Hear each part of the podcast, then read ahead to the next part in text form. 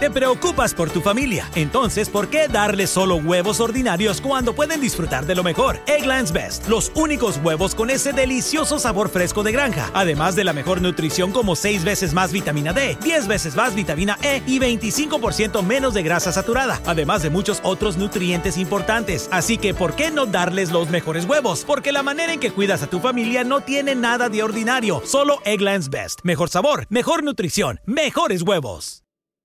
Para celebrar los precios sorprendentemente bajos de State Farm, le dimos una letra sorprendente a esta canción. Llamando a State Farm encontré estos precios bajos y cambié.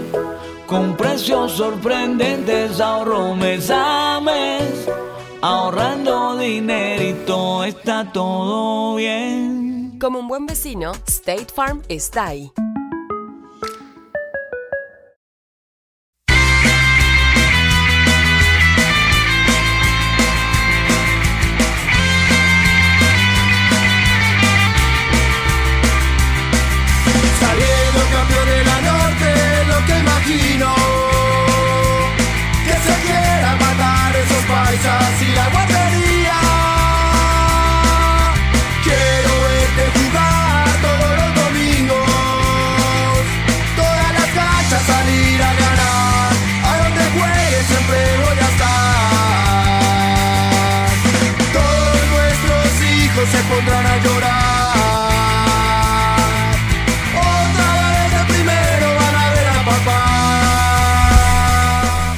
Bienvenidos a este episodio de la temporada 18 de losmillonarios.net Radio, el mejor espacio de información, debate y opinión acerca de la actualidad de Millonarios.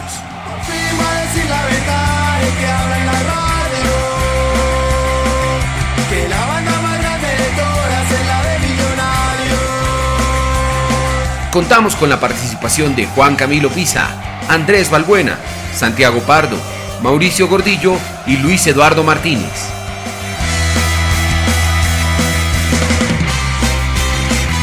Conduce Jorge Restrepo. Encuentre nuestros podcasts en las plataformas Spreaker, iTunes, Spotify y YouTube. Puede seguirnos en nuestros perfiles de redes sociales, Instagram, Facebook, Twitter, YouTube.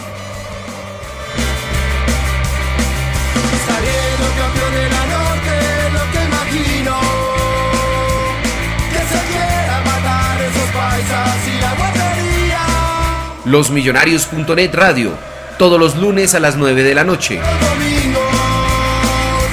En losmillonarios.net innovamos, crecemos y trabajamos para ser los mejores y acompañar siempre a Millonarios y a su hinchada de manera incansable e incondicional. Glorioso por su historia, gigante por su gente.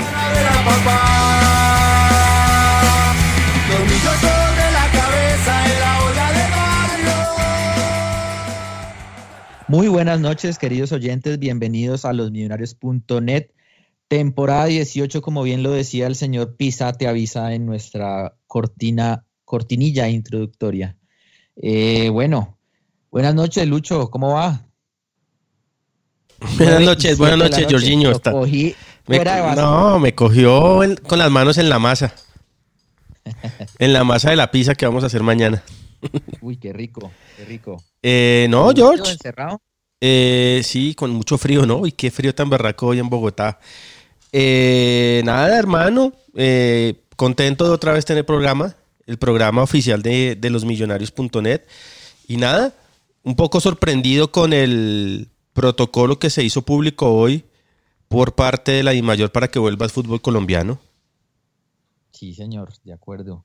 Ese va a ser el tema del día hoy. Hoy vamos a hablar de, de ese protocolo, de ese famoso protocolo y, digamos, el, el- todo lo que implica, ¿no? Para volver a ver a nuestros millonarios, ¿no? Pues, en, teoría, y, al fútbol colombiano, pues otra vez eh, eh, eh, en actividad a raíz de, pues, de todo lo que conocemos, pues se suspendió, pero pues hay una propuesta la vamos a analizar, la vamos a divulgar también, porque la idea es que nuestros oyentes se, se informen también y, y quien no, no ha podido ver el contenido de esa propuesta, pues que, que la conozca y por supuesto que conozca nuestra, nuestra impresión, nuestras impresiones sobre el- la misma. Señor Mauro Gordillo, buenas noches. Hola, eh, George, ¿cómo está usted a, a todos los compañeros de mesa y a todos los oyentes? ¿Cómo le va? Bien, bien, ¿y usted cómo va? Bien, hombre, ahí vamos. Bueno, señor. Señor Andrés Balbuena, buenas noches. Buenas noches, George, a todos los compañeros y a todas las personas que nos escuchan. ¿Cómo va ese encierro? ¿Bien? Bien, hermano, camellando, duro. Hoy tenemos, digamos, en este programa un invitado, aunque es de, de nuestra casa, ha estado en ojo que nos ven, es Raúl Escobar. Eh, ¿Qué más, Raúl? ¿Cómo va? Bien, ¿usted cómo va? Un saludo para todos los que nos escuchan y a la gente de la mesa. ¿Hoy tuvo clase o no? ¿De la mesa con Dinamarca? De la mesa con Dinamarca, sí, claro. Saludos. No, hoy no tuvimos clase. Ah, bueno, bueno. O sea que hoy volvimos a la chancla y el- la pantaloneta de Y millos. pantaloneta de millos. A mí me dijeron que uno tenía que vestirse para el trabajo que quería y yo andaba en pantaloneta de millos toda la cuarentena. Muy bien, eso está muy bien, qué grande. Y el señor Juan Camilo Pisa, buenas noches, ¿cómo va? ¿Qué más, George? ¿Bien o no? Yo acá Bien, bien. en la casa. Ah, bueno. Bien, de ánimo, bien. acá, afortunadamente. Sí, sí, señor. Muy bien. Ah, bueno, excelente. Todo bien, todo correcto. Muy bien. Bueno, señores, se presentó el protocolo de acción para el regreso a actividades deportivas de las plantillas del fútbol profesional colombiano. Eh, la idea es que hoy pues hablemos un poco de eso, sí. Eh, no está, lástima, no está mm, el señor Pardo, pero eh, pues es un documento que creo que a, él le, agradaría mucho analizar y desmenuzar porque tiene mucha, mucha, mucho contenido, tiene 71 páginas y busca pues de alguna manera proponer acciones para, para re- reiniciar las actividades tanto de la liga, del torneo, de la copa, la liga femenina incluso dice, ¿cierto? Eh, y, y, pues tratando de mitigar ese riesgo de, eh, por contagio lo- al máximo posible en un, en un hipotético momento que se decida que es viable reiniciar actividades. Ustedes, ah, sin entrar, digamos, a, hablar del, del contenido, porque vamos a ir desmenuzándolo a lo largo del programa y analizándolo, eh, pero ¿cuál es su, su impresión de esta propuesta? O sea, ¿cómo ven eh, este movimiento, digamos, que promueve la, la DIMAYOR para lograr de alguna manera tranquilizar a las autoridades con respecto a, a esto? Yo quiero hablar primero que todo, George, en nombre de- del staff de losmillonarios.net eh, y que le quede claro a mucha gente que, uno, no estamos en contra del fútbol colombiano. Dos, no estamos en contra de la Federación Colombiana de Fútbol ni de la I Mayor. Tres, no estamos en contra de Win Sports. Lo que nosotros queremos es que, dada la coyuntura con la pandemia, hayan cambios reales en el fútbol colombiano, desde la DIMAYOR y la federación hasta cómo se comercia- comercializa el fútbol eh, con Win Sports. Nosotros sabemos y estamos seguros que el fútbol va a poder sobrevivir gracias a la televisión y a las plataformas tecnológicas que existen hoy en día. Por lo menos en 18 meses o un poco más, eh, va a ser la manera de que Millonarios, que es el equipo que nos interesa a nosotros y por el que nosotros sufrimos, eh, va, a sobrevivir, va a sobrevivir. Nosotros no estamos en contra de ninguno de ellos.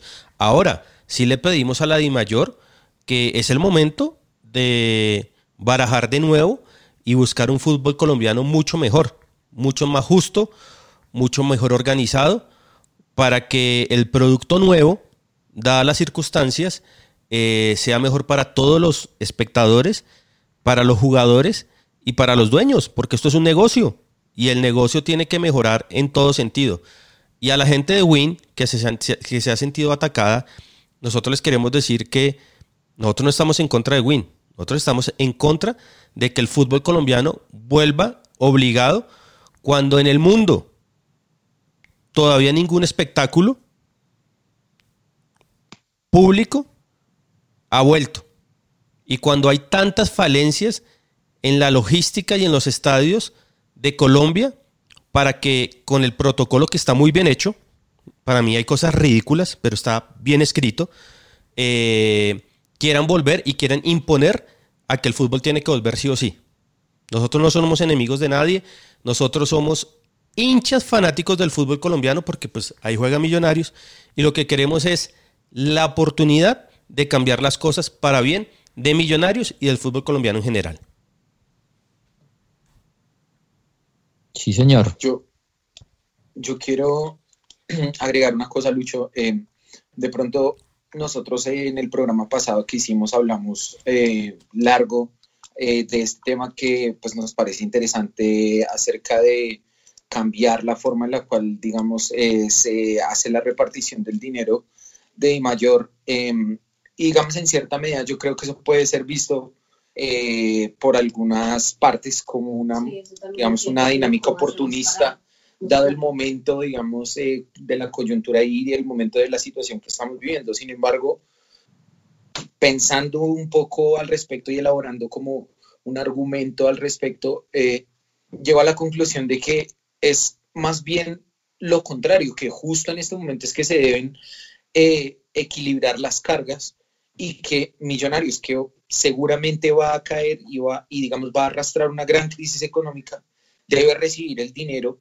que Millonarios le produce al fútbol profesional colombiano y no subsidiar a otros equipos pequeños que se van a ver beneficiados en la misma cantidad económicamente que los equipos que realmente mueven la chequera acá en el fútbol profesional colombiano.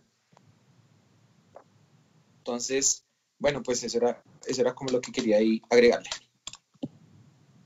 Bueno, ¿quién más tiene, digamos, un comentario general antes de meternos justamente en este ejercicio? Nosotros queremos plantear este ejercicio hoy de ver ese, esa propuesta, ¿cierto? Y analizarla, sin prejuicios, sin, sin de pronto eh, mala intención, ¿cierto? Porque de acuerdo, suscribo la palabra de ustedes de, que pues queremos es que haya un fútbol de calidad, ¿cierto? Y que haya eh, un trato de pronto más equitativo, más justo en, el interior del ente rector del fútbol eh, y por supuesto con el tema de la televisión también.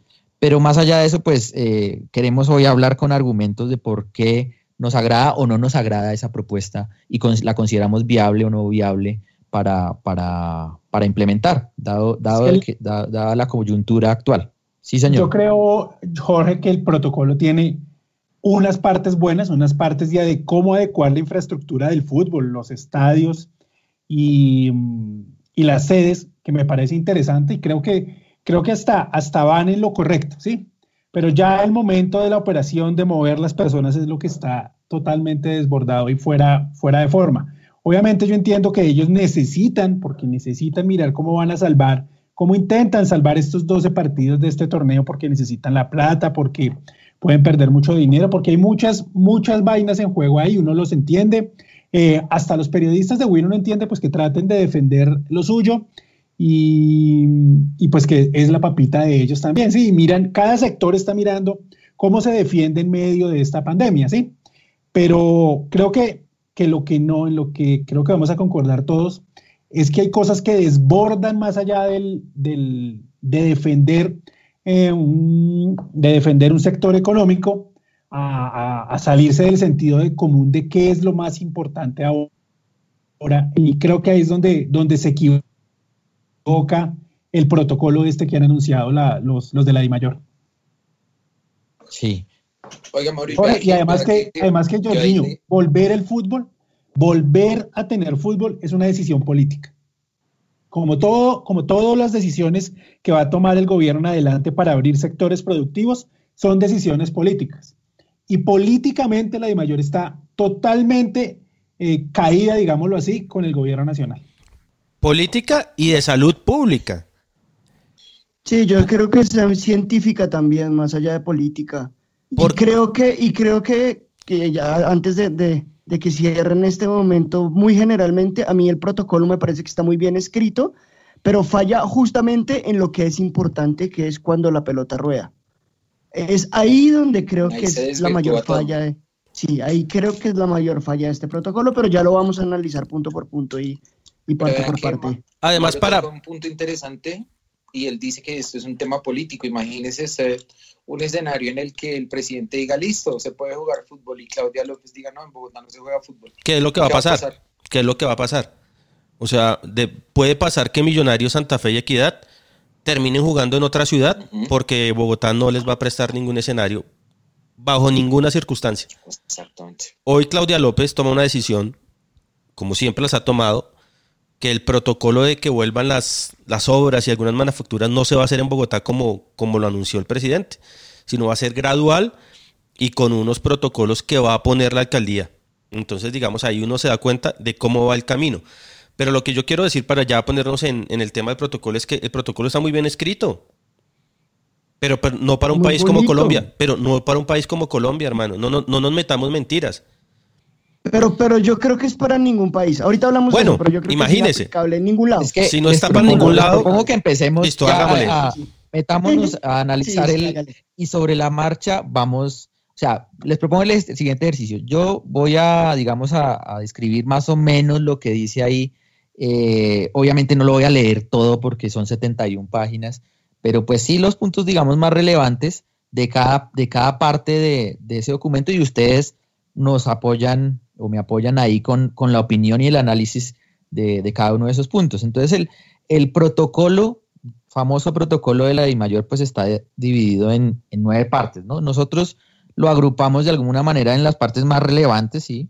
La primera parte se habla del contexto y los principios básicos. Ahí básicamente lo que hace la DIMAYOR es hablar del contexto nacional, de lo que, lo que fue la, lo que es la pandemia, cómo se presentó en el país, el primer caso, cuándo fue, eh, cómo derivó eso en la suspensión del campeonato o de los campeonatos el 12 de marzo. Luego habla de un contexto deportivo, ¿cierto?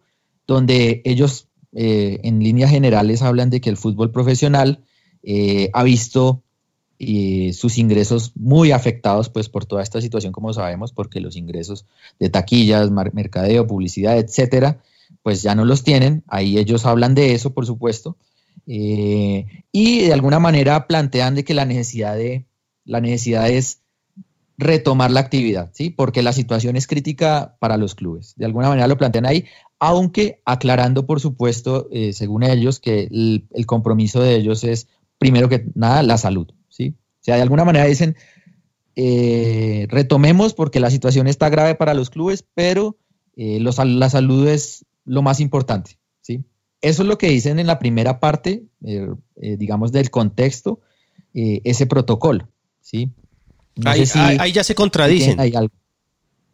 Sí. Ahí hay una pues ahí ya contradicción lo, lo primero para analizar. muy grande porque ellos, obviamente, el negocio de ellos es el fútbol y ellos tienen que velar porque el fútbol vuelva, porque si no, no tienen cómo pagarle a los empleados y no tienen cómo pagarle a los jugadores, a los empleados, que los jugadores son empleados y a todo el mundo.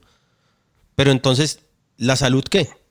También es importante la salud. Y si, y si no hay cura, y si no hay la 100, o sea, para mí lo más, lo más importante del, de todo el tema es que si usted no tiene el 100% de seguridad, que ningún jugador, parte del cuerpo técnico, camarógrafos, todo, todo, todo lo que se va a montar en- al, al- al lado del, al lado del circo del fútbol, si usted no tiene el 100% de seguridad que no se van a contagiar, ya hay un riesgo.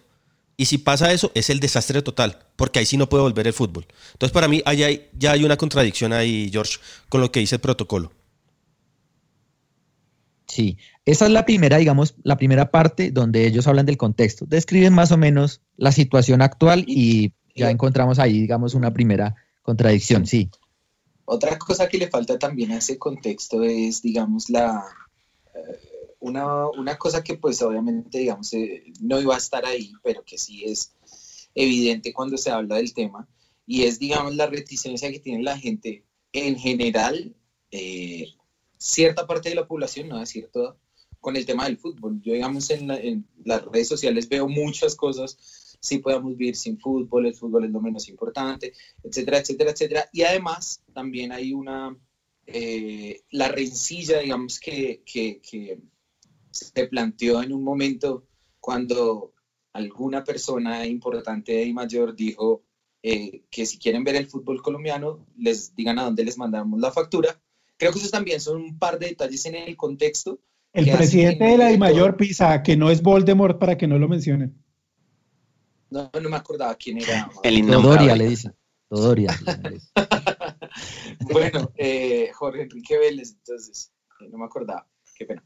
Em, hice ese, ese comentario y por eso yo creo que eso también es un elemento que se agrega en el contexto y que en el momento en que, o sea, y que hace que la decisión de que el, el fútbol vuelva sea un, un, poquito más difícil, que tiene ese componente social y que va a causar cierto rechazo en el momento en que, no, no sé, digamos ahorita Ernesto Lucena, que está supuestamente, como él mismo dijo, analizando los papeles que le presentaron, diga sí, lo apruebo. Eso sería una locura.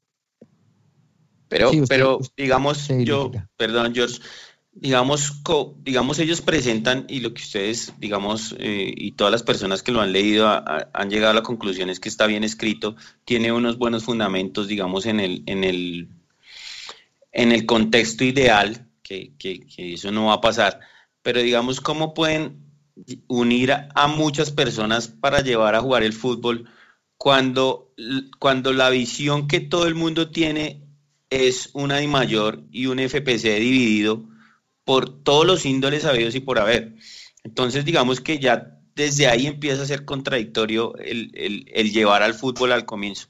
Si usted no tiene una unificación, si, si, si los jugadores no aceptan que tienen que bajarse los sueldos eh, y muchas cosas más que pasar, ¿cómo puede uno llevar el fútbol a, volver a reabrir si ni siquiera hay una unión y una cohesión entre todos los equipos?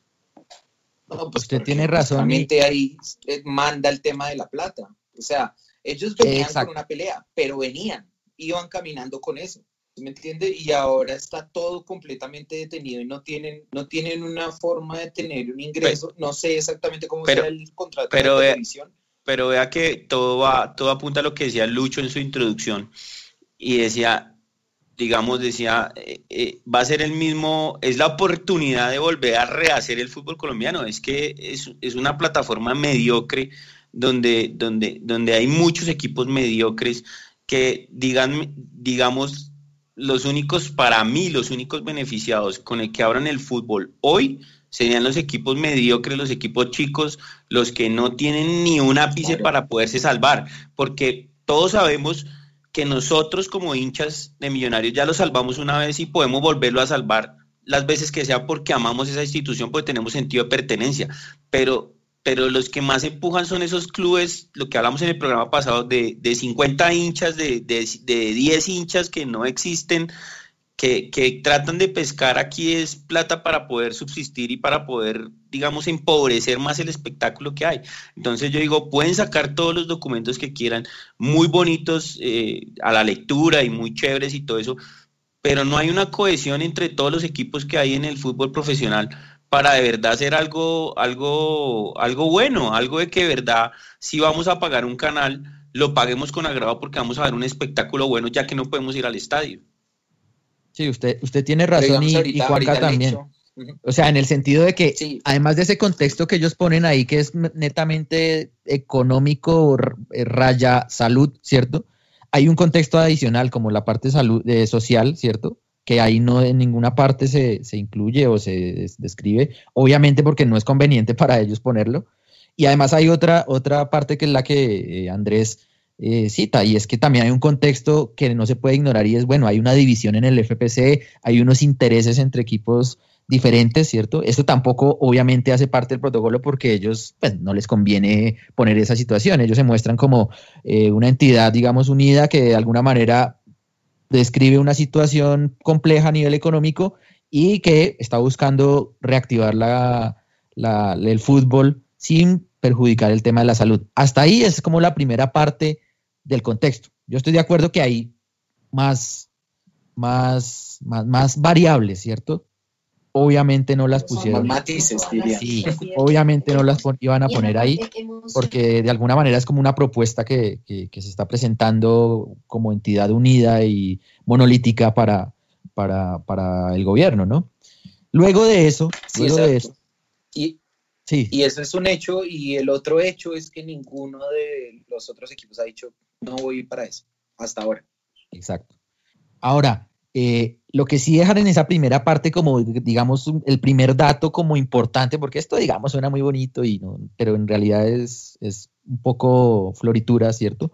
Pero el, el primer dato que, que deja esta, esta parte, esa primera parte del protocolo es que ahí la Mayor dice que necesita un mínimo de 28 días de trabajo para reiniciar el campeonato. Es decir, después de indagar y consultar con los diferentes equipos y las, las partes de los departamentos médicos, físicos, en fin, llegan a la conclusión de que necesitan al menos 28 días para comenzar el campeonato otra vez, para ponerse a tono eh, físicamente, para, bueno, Una pretemporada. Para, tomar todas las medidas, de acuerdo, como una mini pretemporada, para tomar todas las medidas que garanticen que oh, no se va a, no va a haber contagios, en fin, necesitan 28 días. Creo que ese es el primer dato eh, clave que deja esta primera parte como del contexto. Ahí dicen 28 días, es decir, tampoco están diciendo que va a empezar mañana o que va a empezar, dicen 28 días desde que pues se tome la decisión de que se puede eh, reiniciar el, campeonato. Luego una cosa que también queda clara ahí en, el, en el, la introducción, que creo que lo hemos dicho, pero no lo hemos explicitado, es no hay ninguna forma de que esto sea con público. Ninguna. Ah, de acuerdo, sí, de acuerdo. Está ahí clarísimo. Esto es el canal premium. Todos los, toda la razón. todos los todos los partidos que se jueguen 28 días después de que empiece es a puerta cerrada. No, están, no, no hay en el protocolo ninguna manera en la cual los hinchas puedan volver al estadio con este protocolo. Lo hemos dicho, lo hemos mencionado, de hecho esa es la discusión con el canal, pues claro, es hay que hacerlo explícito. Este, este es un protocolo para jugar a puerta cerrada. Y, y cosa, cosa que está muy bien, George. Digamos, de todo el protocolo, digamos, hay unidad en el fútbol colombiano, en el canal que transmite el fútbol colombiano, y todos que sabemos que va sin, vamos sin público. O sea, nadie está pidiendo que vaya la gente. Si fuéramos, vamos sin público, sí. De acuerdo, creo que son como las primeras dos grandes conclusiones, que necesitan 28 días para, al menos para reiniciar después de que se, tome la decisión el gobierno de dar luz verde, según el protocolo, ¿sí? Y que es sin público, no hay ninguna otra forma de, de, retomar las actividades. Luego, ellos hablan de unos principios básicos eh, que rigen ese, ese protocolo, ¿cierto? Pues algo como muy filosófico, muy, muy general, ¿cierto? Ellos hablan de que eso es una guía para todos los equipos, por supuesto, para los jugadores, el cuerpo técnico, todos los que intervienen en, un club, el utilero, todo, son unas guías generales, ¿cierto? Y lo primero que ellos dicen es, ustedes tienen que acogerse a la reglamentación y a las medidas que disponga el gobierno para que esto funcione. Es decir, todas las medidas que el gobierno saque para prevención, para evitar el riesgo, tienen que acogerse.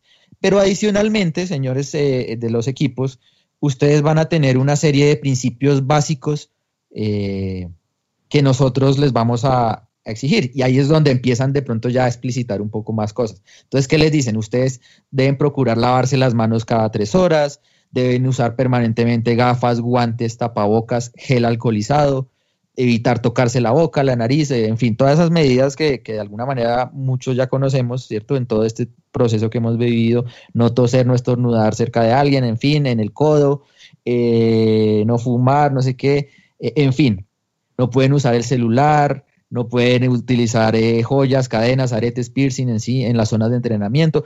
Ahí, digamos, como un primer... Ya dijo que no pueden hacer lo que más hacen. no pueden escupir en el suelo. Sí. No pueden escupir. Pero además lo repiten muchas veces. Lo dicen muchas veces. esta es como la primera principio básico, pero esto lo vamos a ver más adelante también en cada una de las fases que ellos describen. Pero en principio le dicen a los señores de los equipos, ustedes acojan las medidas del gobierno, pero adicionalmente no, no, no escupan en el suelo, no fumen, no usen el celular, joyas, en fin, eh, no entren en contacto con superficies, bueno, en fin, una, una serie de... Ahí hay una, cosa, que, me, que, me parece, digamos, la más... De todo eso, pues hombre, se, uno hasta podría pensar que se puede controlar, pero hay una que me parece que es la más importante de todas, que sin esa pueden empezar los 28 días y es algo que se puede demorar muchísimo. Y es que la ARL declare el coronavirus como enfermedad profesional del fútbol. No, pero eso no dice. Sí, sí, porque dice, sí, estoy leyendo, obtener, dice, obtener el, déjeme eh, terminar, dice, obtener el certificado de ARL de que el COVID-19 tiene cobertura como enfermedad. ¿Qué es eso? Eso no va a pasar. Exacto. Perdón, ¿en qué página está? Es que estoy leyéndolo justo y no dice el COVID. Al principio, al principio, es al principio. Dice, obtener certificado de cobertura de la compañía ARL que cada quien tiene contratada. Informar al de trabajo Eso, de eso. cualquier incidente. Eso no va a pasar porque por Eso, COVID-19. Raúl. Eso Eso no va a la pasar. ARL reconozca COVID-19. como enfermedad profesional. Uno solo, uno solo. En el fútbol. Eso, eso no va a pasar porque la ARL no le va a pagar a todas las empresas por, por todas las personas que se infecten de eso, porque ellos no, no solo se lo dan a dar a la gente del fútbol, porque si lo ponen así, las ARL le tienen que dar a todos los trabajadores que están, que pagan su, su, su Exacto. servicio. que Ahora, digamos, Pero, no, pero no dice Tranqui- eso. Mire la Raúl, página. que, Raúl, no lo tiene que decir taxativamente. Taxativamente no tiene que decir que es que no reconoce como espe- enfermedad profesional. Cuando la ARL tiene cobertura de una enfermedad, quiere decir que reconoce que le puede pagar usted incapacidades por ausentarse del trabajo por sufrir de esa enfermedad. No, Eso pero- es que no habla de la enfermedad en ese punto. Pero- Dice simplemente que hay que tener un certificado de que tiene A ver, ARL y decirle cuándo inician los trabajos. Como todos No los, habla del como COVID. todos los empleadores. Como todos los Como empleados. todos los empleadores. En sí, Colombia. claro. Sí, Exacto, sí. pero, pero que eso lo tuvieron que hacer casi todas las empresas ahora. Tiene que, cuando dice que tiene cobertura, es cobertura sobre esa, sobre el COVID. Mire, Mauro. No solo la Claro, cobertura de Claro, porque es que, Mauro. claro, tiene sentido, tiene sentido, espera un momentico, Lucho, tiene sentido porque ellos van a oye, ellos van a prestar un servicio laboral, o sea, ellos van a jugar fútbol, que es su, digamos, su, su profesión. trabajo. Trabajo. Sí, su trabajo. Si ellos llegaran a contagiarse por estar jugando fútbol, entonces la ARL debería entrar a pagarles eso, y eso es lo que ninguna ARL va a hacer, porque todas las personas, o sea, eh, no solo a los futbolistas tendrían que hacerle el cubrimiento de, de- de- de contagio por, por COVID-19. Es que es Pero tan- eso no, no, dice. es O que sea, está, yo, yo Raúl, tengo una... esto es tan fácil, tan sencillo como esto. Según, según los que saben de, de- de la enfermedad, dicen que el 80% de la población mundial va a terminar infectándose. Eso lo dicen. Entre el 70 y el Sí. 80%. En Colombia, ¿cuántas, ¿cuántas habitantes somos? ¿50 millones? Sí, 50, 50 más. Casi. 50 millones. El 80% de 50 millones, ¿cuánto es? Matemáticos. No, yo soy politólogo, a mí no me piden. ¿Cuánto, cuánto, cuánto? El, el 80% de 50 millones.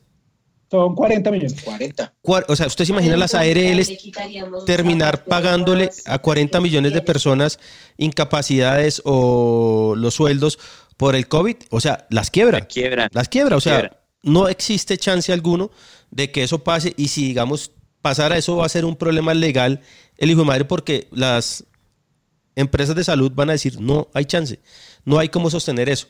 Hasta que no salga la vacuna, hermano, nadie va a arriesgarse a hacer eso. Pero digamos, sí, siga, George. Digamos, ahí ya es, un pro- es una, una interpretación.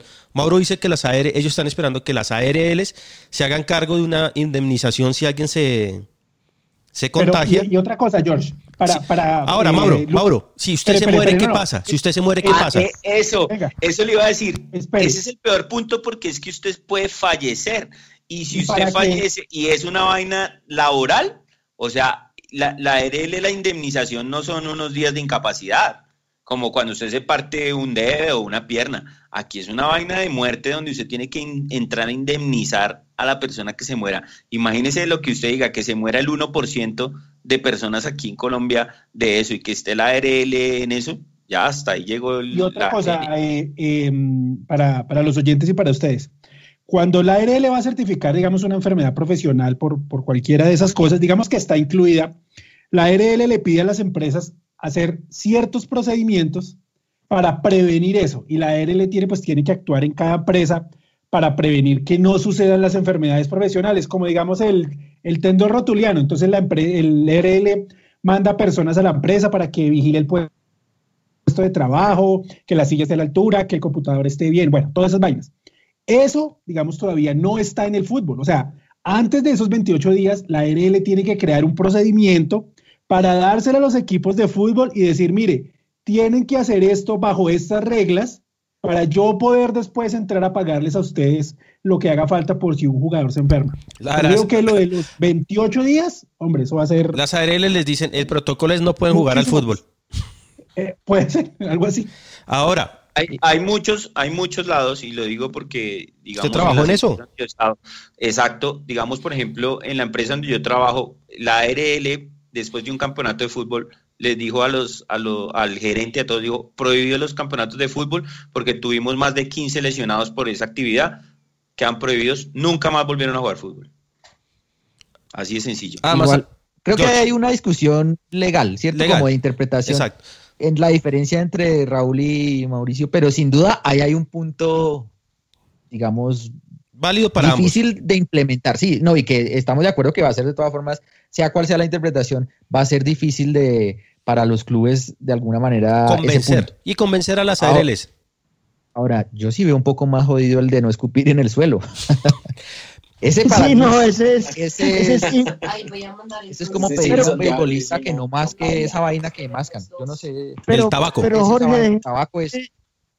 Déjeme que yo he tenido otro punto aquí que empieza aquí, siguen otros puntos, y es que este protocolo tiene demasiadas exigencias frente a los derechos de los jugadores que yo no sé si los jugadores están dispuestos a ceder. Como por ejemplo, instalar una app del gobierno obligatoriamente, como por ejemplo quitarse la barba, como sí, como esas cosas que la Corte Constitucional ha dicho que los empleadores no pueden exigir a sus empleados. Y eso puede ser otra discusión con, por ejemplo, la Asociación de Futbolistas. No estoy diciendo que, que vaya a ser así, pero puede que pase. ¿sí? Están diciendo que todos los jugadores deben tener una app instalada, están diciendo que todos los jugadores deberían peluquearse, están, ¿sí? Y eso puede ser un problema en términos de la, la, lucha de derechos de los jugadores, como ya tienen la, la, pelea casada con el sindicato de jugadores, esto podría ser un problema. No digo que lo vaya a hacer, pero... Va a ser, lo va a hacer y eso... Va a ser porque igual, eh, como pasa en China, en Corea, que les hicieron descargar la APP para registrar datos. O sea, podríamos llegar allá todos. No, es que vamos a llegar. O sea, eso no le quepa la menor duda que eso, o sea, el control social de los gobiernos para con toda la población, eso ya es un hecho. Eso es un hecho. O sea, para poder salir vamos a tener que tener esa... Ahora, hay una cosa, George, que, que acá no lo hemos hecho nunca, porque acá, digamos, el sindicato de jugadores no es reconocido por los dueños. Entonces, digamos, yo creo que para, para que empiecen a dar los pasos, lo primero que tiene que hacer la, la, la DIMAYOR del fútbol colombiano es reconocer que los jugadores están representados por ese sindicato. Eso es lo primero. Esa es una pelea a la hijo de madre, pero digamos que yo, yo creo que van a ceder ambas, ambas partes porque a ambas partes les conviene, les conviene que el fútbol vuelva. Ahora, hay una cosa y creo que, que es lo que va a pasar acá, es como se hace en Estados Unidos que existe un, se me olvidó, un, el, los sindicatos y los dueños hacen un, un acuerdo de, de, cinco años, ¿cómo se llama eso, Mauro? De cinco años, el Collective Bargain. Convención, convención colectiva. Colectiva para poder llegar a muchos puntos y acordar. En, Estados Unidos, digamos, el béisbol es cada cinco años, el fútbol ahorita, el fútbol americano hizo un, un, un acuerdo laboral de 10 años eso es lo que tienen que hacer primero que todos los jugadores y los dueños. Un acuerdo laboral con eso, como decir Oca, sabe que nadie puede tener barba. Nadie puede, nadie puede tener areticos. Nadie puede hacer. Ese va a ser un punto. Uf, bravísimo. Ese va a ser una discusión. Sí, eso va a ser. Creo que ese es el primer gran obstáculo, digamos, que todos se sienten, porque aquí está la DIMAYO hablando ahora, que se sienten todos los implicados, porque no, son, no solo la DIMAYO y los equipos, sino los jugadores, los empleados de los equipos, que bueno, de alguna manera es un poco más fácil, pero en general hay muchos eh, involucrados que hay que convencer de, bueno, vamos a retomar así con esta, con esta figura, ¿cierto? Pero supongamos que los convence.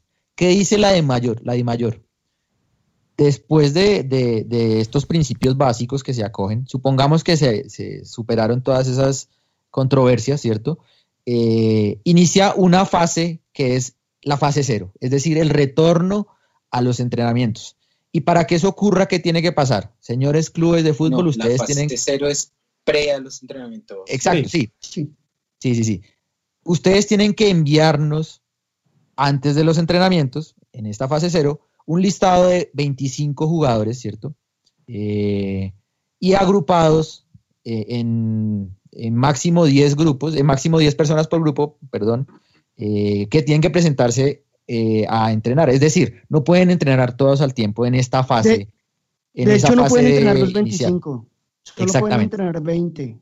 Exactamente. Pero usted me tiene que enviar, señor del, e, de los, el equipo, me tiene que enviar el listado de esas personas eh, que se van a someter a, a, los entrenamientos por grupos, es decir, de, de 10 en 10, y posteriormente en el, en el escenario que ya pasen a entrenar ya todos al tiempo, serán máximo 20 eh, personas o 20 jugadores que van a estar en, esa, en, ese, en ese entrenamiento. ¿sí?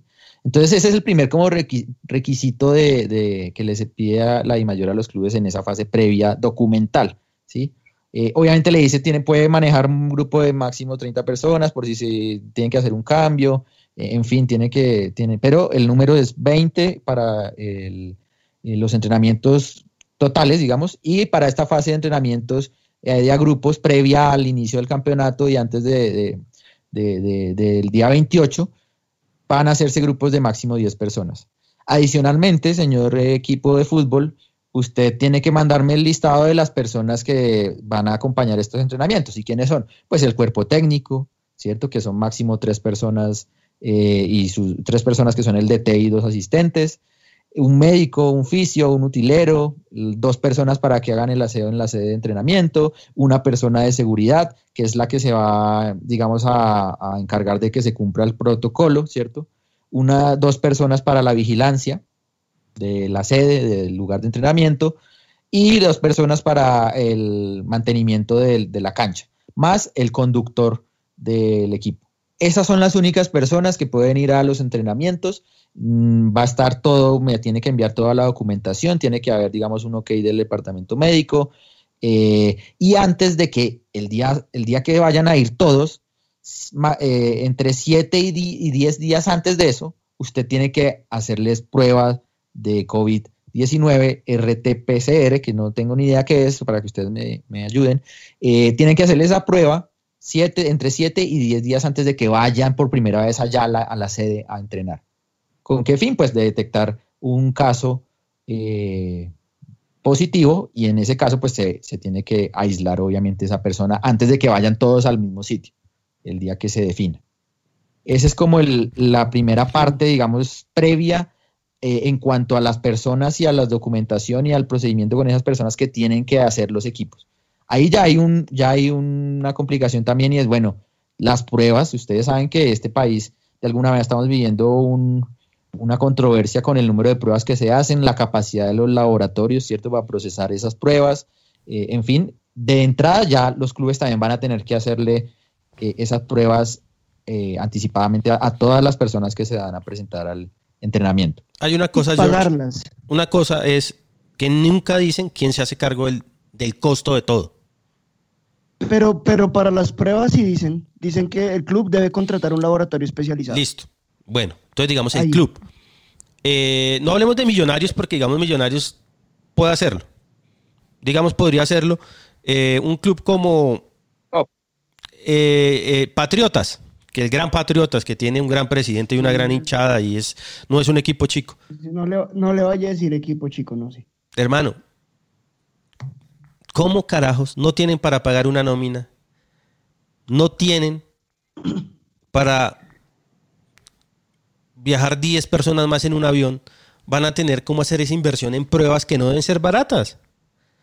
Que no deben ser baratas y deben ser difíciles de conseguir. Ahora, lo demás, Jorge, listo, lo logramos. Todo ese protocolo que usted hizo se logra. Sí, se pues, logra. Digamos, la parte documental. Eso es disciplina. Ahora, hacerlo y realmente lo logramos. Se logra.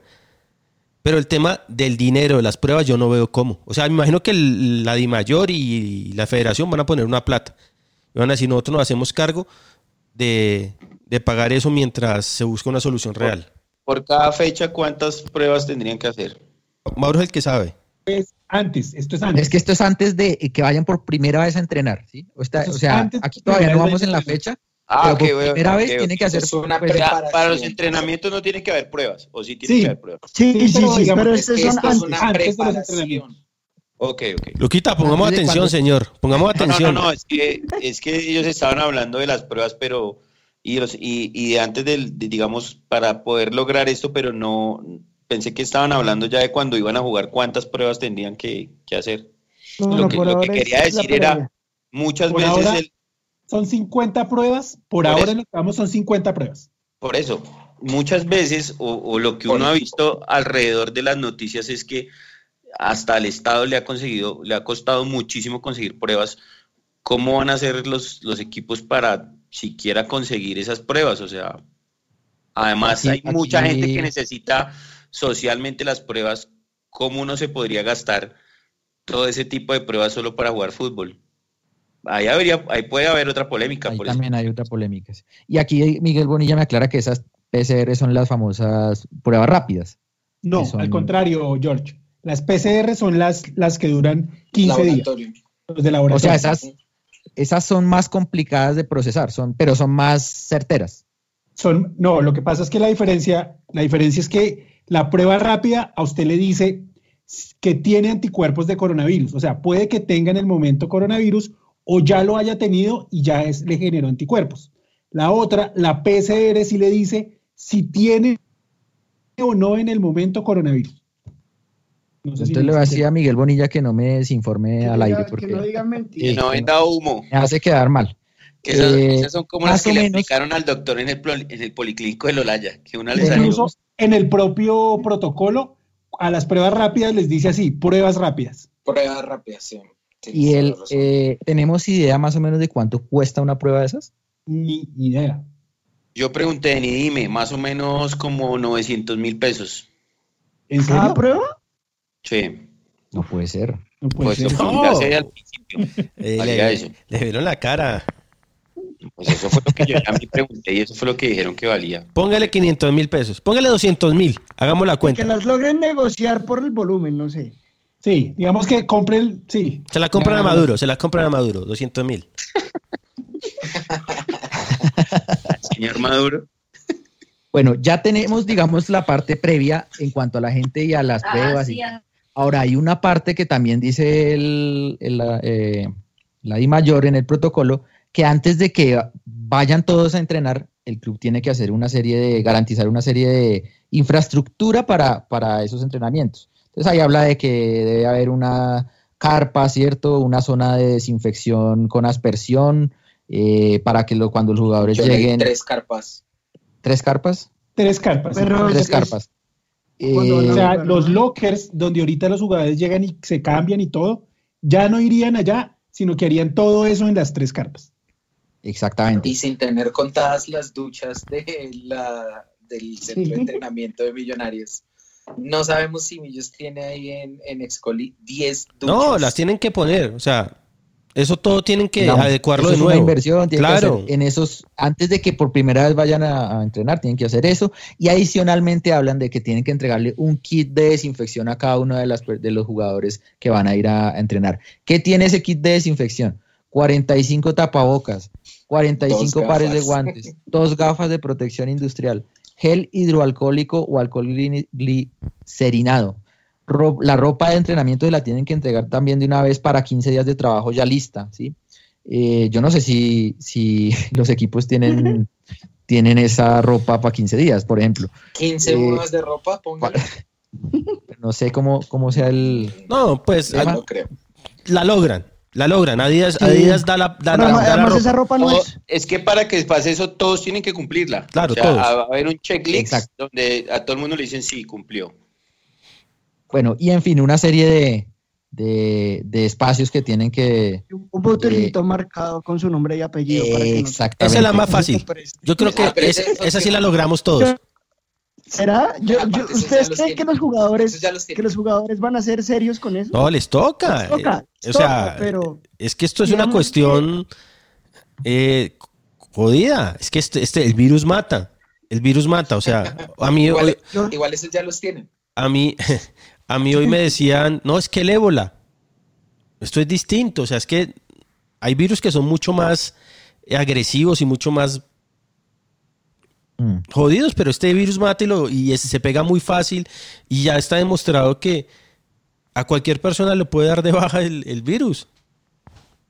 Pero bueno, sigamos, Este, este Supongamos- virus es como, este virus es como la zurda de Henry Rojas. Mata. Dios mío. Listo, supongamos que ya cumplió esos requisitos, el club hizo sus adecuaciones, eh, le envió los uniformes, todos los botilitos marcados, bueno, en fin, todo lo que hablamos. Eh, las evidencias de eso se le envían a la Di Mayor, la Di Mayor les da lo que, listo, señores, ustedes ya pueden comenzar la fase de entrenamiento en grupos, que es la fase 1. O sea, ya pueden ir a entrenar. Entonces, ¿qué pasa ya cuando se completa y tienen la autorización para entrenar, ahí es cuando hablamos de que van a presentarse máximo de a grupos de 10 jugadores a entrenar. Y aquí es cuando empiezan ya, ya un poco como en la práctica, de alguna manera, a, a hacerse más específicas muchas cosas. Entonces ahí empiezan a hablar de cómo tienen, hasta cómo tienen que llegar al, al, club, no pueden ir en el bus, o pueden ir, si van en un bus van máximo 11 pasajeros, pero los jugadores tienen que ir en su carro particular, no pueden llegar como Mayer llevaba al Chusco Sierra al entrenamiento, no, tiene que ir cada uno en su carro, no puede llevar a nadie, eh, con su tapabocas, en fin, un horario de no llegada. pueden abrir las ventanas. No pueden, no pueden abrir, abrir las, ventanas. ventanas desde que salen de la casa. Eh, de acuerdo, llegan con su ropa de entrenamiento, se dirigen a una cabina no de desinfección. parar. Si van en bus, el bus no puede parar. Sí, o sea, tienen que llegar, salir, encontrar un Carril de punto Transmilenio, de- carril de Transmilenio, hermano, dele. Sí, no, pues. Eh, no pueden usar, deben dejar todas las joyas, relojes eh, cuando lleguen al punto de una ducha de desinfectante antes de empezar a entrar a la cancha, ¿cierto? En fin, un procedimiento para que empiece el, el entrenamiento. Mencionó usted, qué pena interrumpirlo, Sí. mencionó usted la prueba rápida.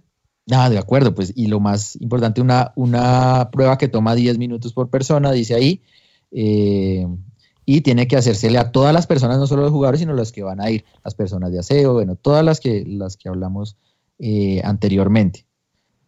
Ahí ya hay un reto, digamos, de disciplina del jugador, ¿sí? Yo no me imagino a Carachito eh, o a Johan Arango, que pues no juega ahorita acá, pero un tipo así, eh, con ese nivel de disciplina, ¿cierto? De, de rigurosidad al detalle, la minucia de, de, de- de- de esas medidas, pues va, va a ser ahí complejo, ¿sí? Ahí va a ser complejo para que, para que todo eso funcione como un relojito y que todos lleguen sincronizados eh, gradualmente, no todos al tiempo, bueno, en fin, súper cumplidos. Y por supuesto que no, que no baje la ventana del, del, del carro, que bueno, en fin, todas esas cosas que, que hablan ahí que se quite el aretico, que en fin, va a ser complejo.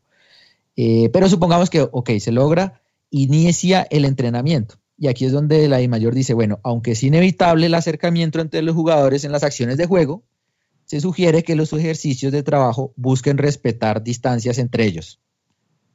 Entonces, pues ahí ya, no sé, será, no sé Ya hay qué. ¿Cómo, No hay táctica hacer? fija. ¿Cómo Exacto, va a ser? diga- digamos usted, bueno, listo, hace calentamiento, hace estiramiento solo, pero va a llegar la hora del partido, ¿cómo hace lo de táctica, movimientos? O sea, Recuerde que estamos en grupos de 10 nomás, 10 jugadores. por- No hay táctica, no hay táctica. No hay, No. no hay pelota fija. Va a ser algo quieta, puro- no nada. Tienen que puro- mirar cómo hace táctica con 10. No sé cómo ir a hacer el. sí, ahí- Por eso.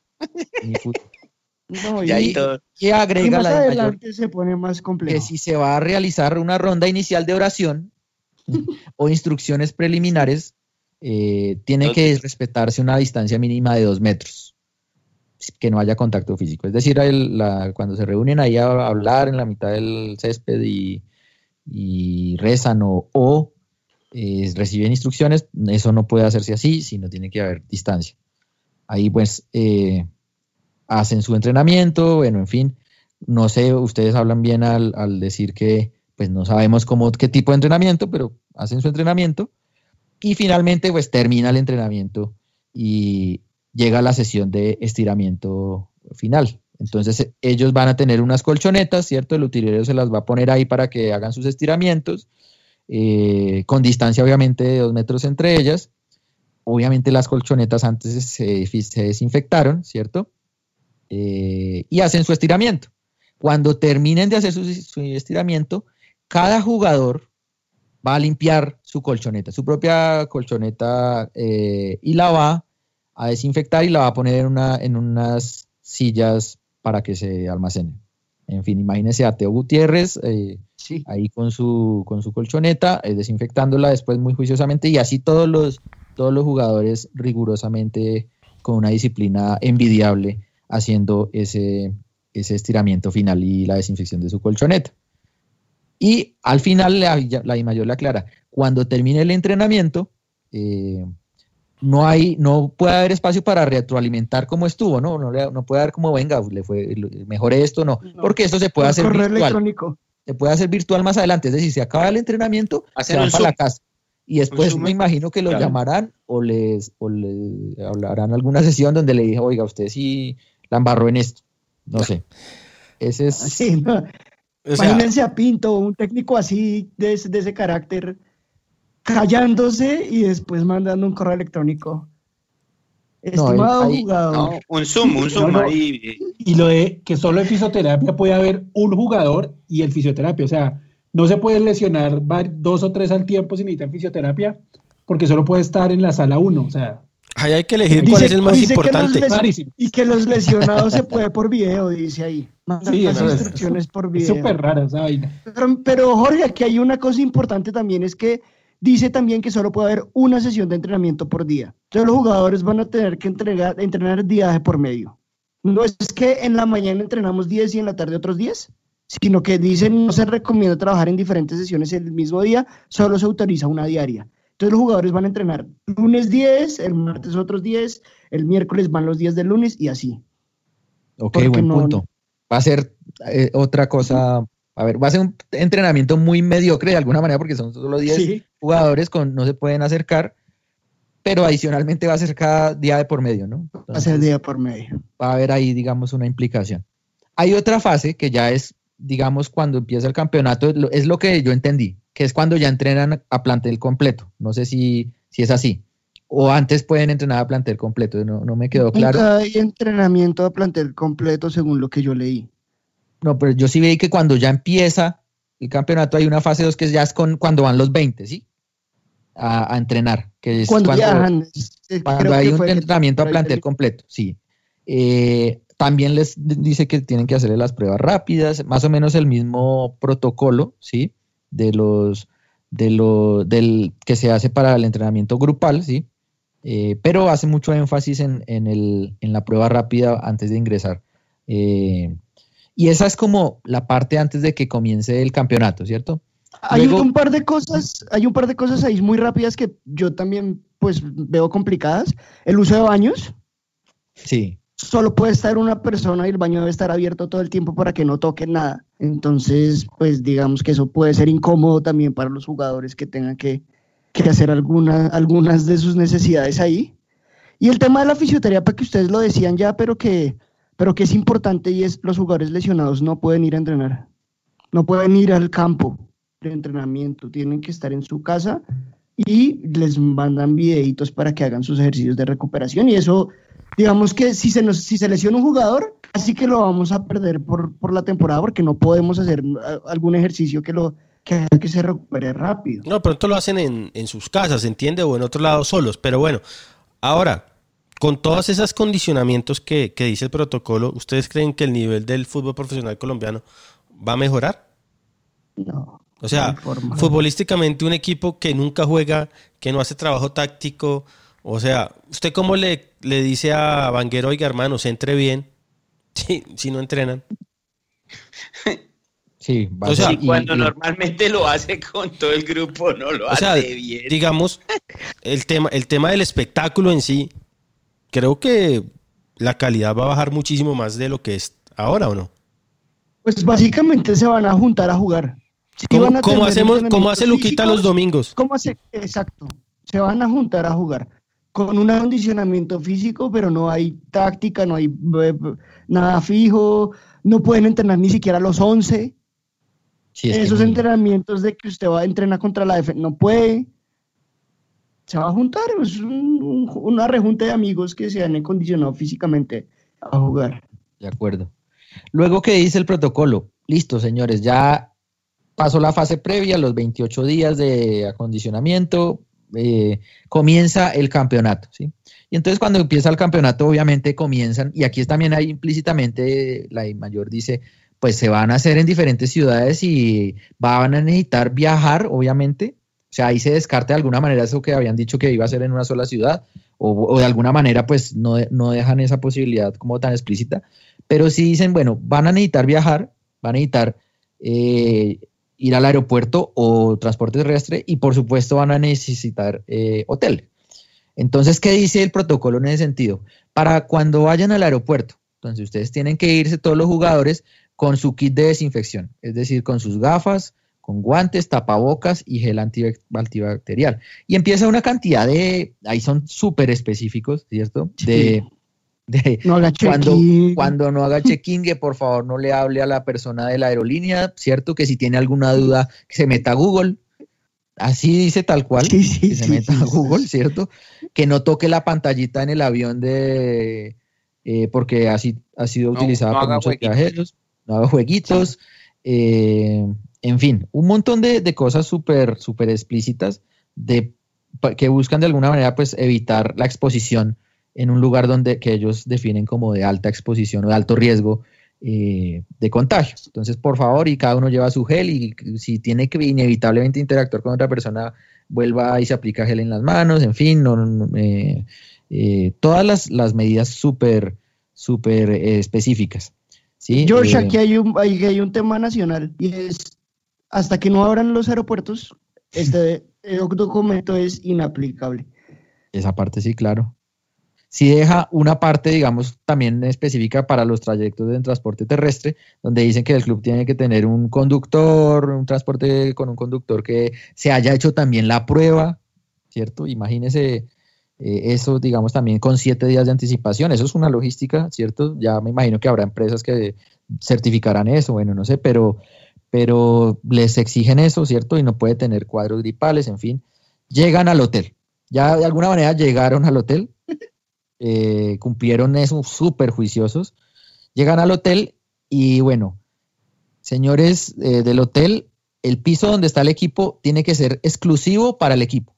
No puede compartirlo con más personas, eh, otros huéspedes del hotel o funcionarios. Ni funcionarios. Ni funcionarios. No puede haber nadie arreglando nada no sé cómo sean, yo soy el hincha menos viajero de Millonarios, entonces no sé cómo sean los hoteles o las, o las, las digamos, las sedes en las que se hospeda el Millonarios, por ejemplo, cuando va no, muy buenos. a, a otros, serán buenos, serán buenos, pero no sé si son de, la capacidad de pronto de aislar todo un piso, eh, que eso tiene un costo, ¿no? Obviamente el hotel le dice, bueno, pues yo le aíslo el piso, pero... Jorge, imposible. que el, el, hotel esté solo. Pero, el hotel esté solo porque no hay turismo. Exacto. Exacto, aunque bueno, también es cierto, no hay turismo. Listo, ahí entonces no hay problema. Listo. Eh, habitación individual para cada miembro de la delegación. O sea, 25 habitaciones. No, claro. O sea, por costos, 25 habitaciones para 25 personas, eso es carísimo. Pues supongamos que está bajito el No está barato. Porque no hay turismo. Claro, está barato. En San Fernando Plaza, en, el poblado que es estrato, es cinco estrellas, es muy lindo. Allá, llega Millonarios. Exacto. Todo el hotel para Millonarios. No pueden ir a la piscina, obviamente. no pueden ir al turco, al sauna. Pero, ojo que aquí dijimos al principio que íbamos a hablar no solo de Millonarios. Pensemos en la B. Pensemos en los hoteles en los, a los cuales llegan los equipos de la B. Pensemos en Tunja eh, no sé, en otras ciudades que no son las, no son Medellín, Cali, Bogotá, Barranquilla. Me parece un poco más complicado este, este protocolo para esas ciudades. Y para el presupuesto de los equipos, nuevamente, ¿quién va a pagar esto? Los equipos que, que, viajan en bus, que se vuelven en Santa Fe se vuelve en bus de noche, esa Millones se vuelve en bus de noche de Tunja. ¿Mm?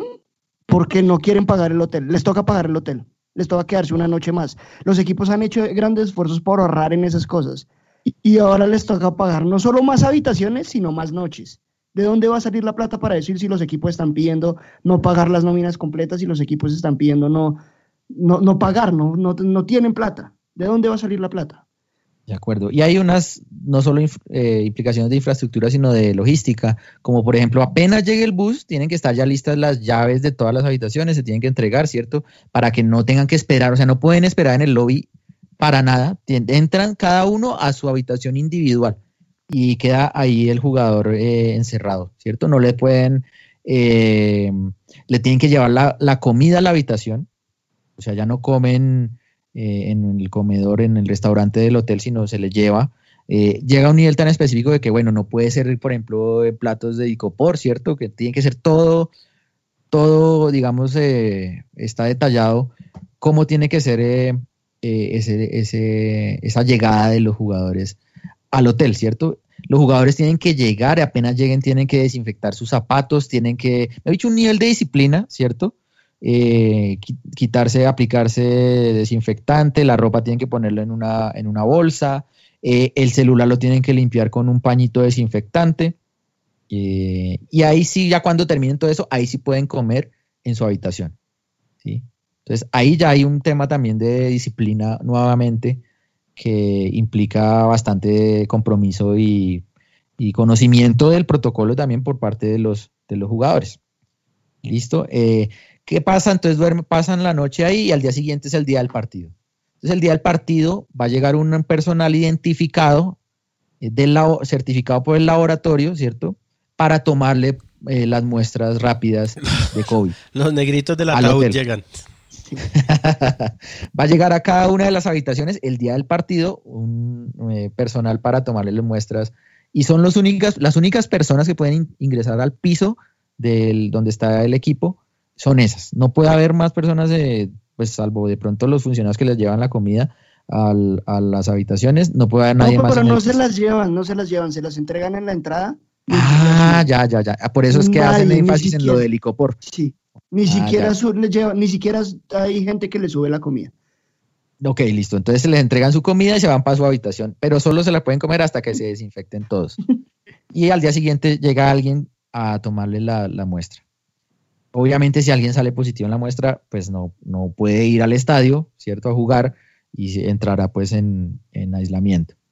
Y ahí empieza la tercera fase famosa que dice el protocolo y es ya bueno, el día del partido, el partido en sí.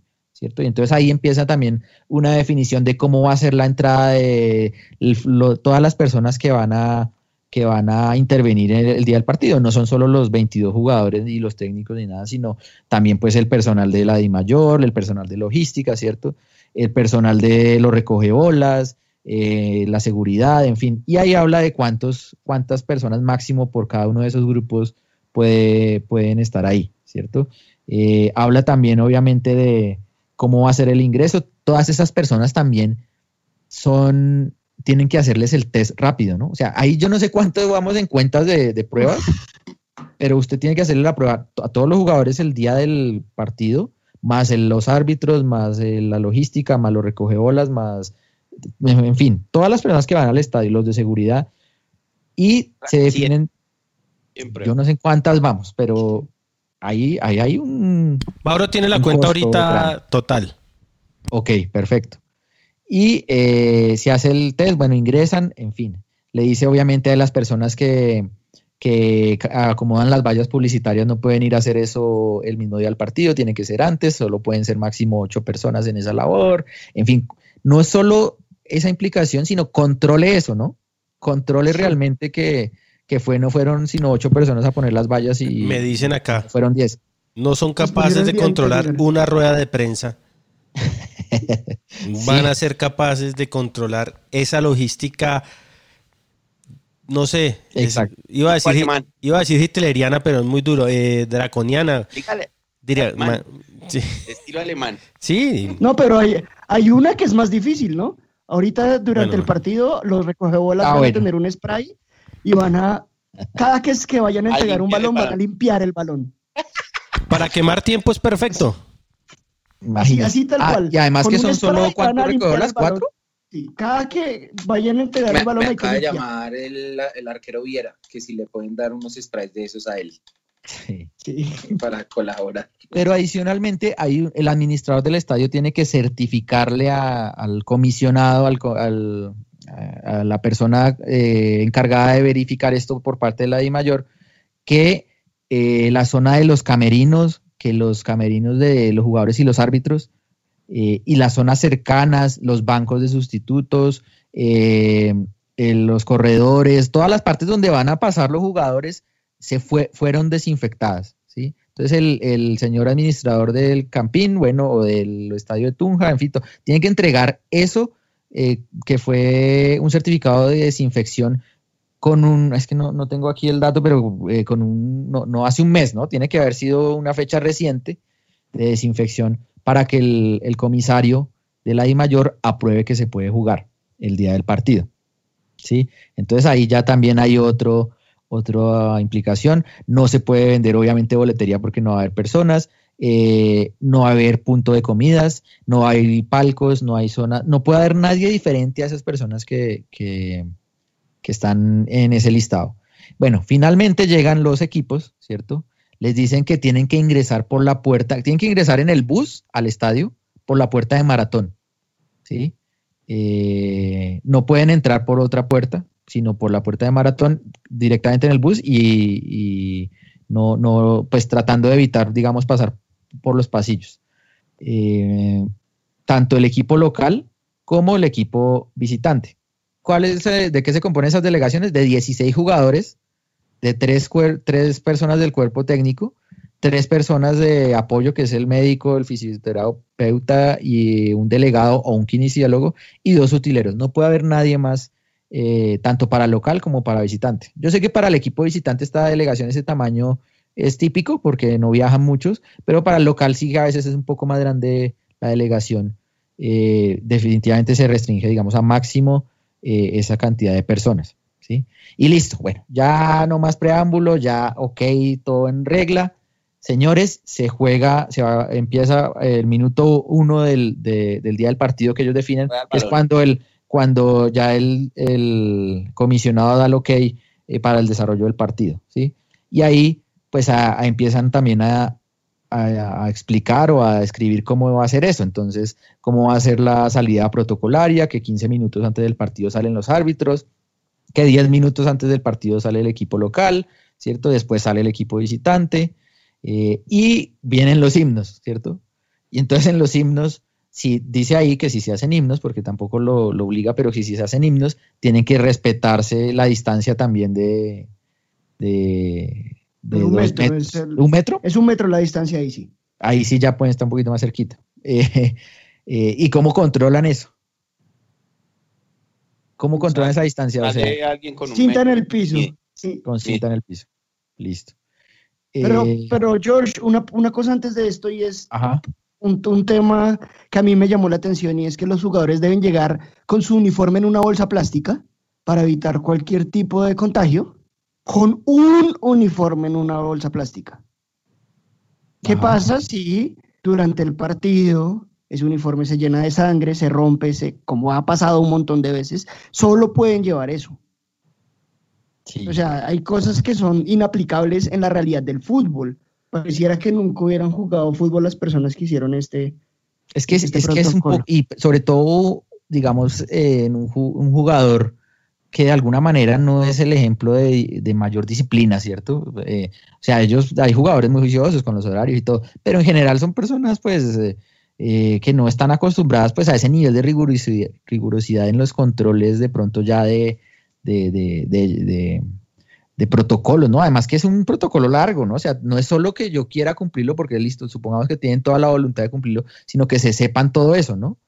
Sabérselo, pues va, va a tener también ese, ese, esa implicación grande. Pero bueno, se juega el partido, ganó Millonarios, ¿cierto? Eh, y al final, ya como para ir concluyendo el tema del protocolario, eh, hay una serie de recomendaciones que deja, o recomendaciones no, ya como instrucciones que deja la, la DI mayor para el momento en que los jugadores pues tienen que volver a su casa y cuando tienen que estar en su casa.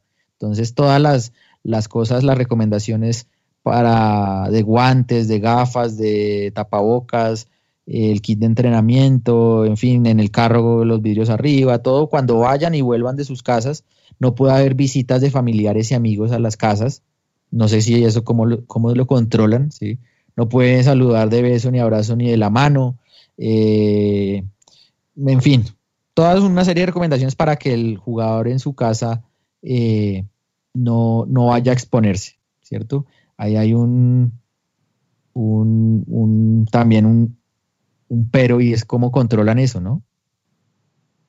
Los jugadores... No deben estar felices. No, es que los jugadores viven en comunidad. Es que eh, los jugadores viven en comunidad y sus familias tienen contacto con, otra gente. O sea, es que eso no es tan fácil.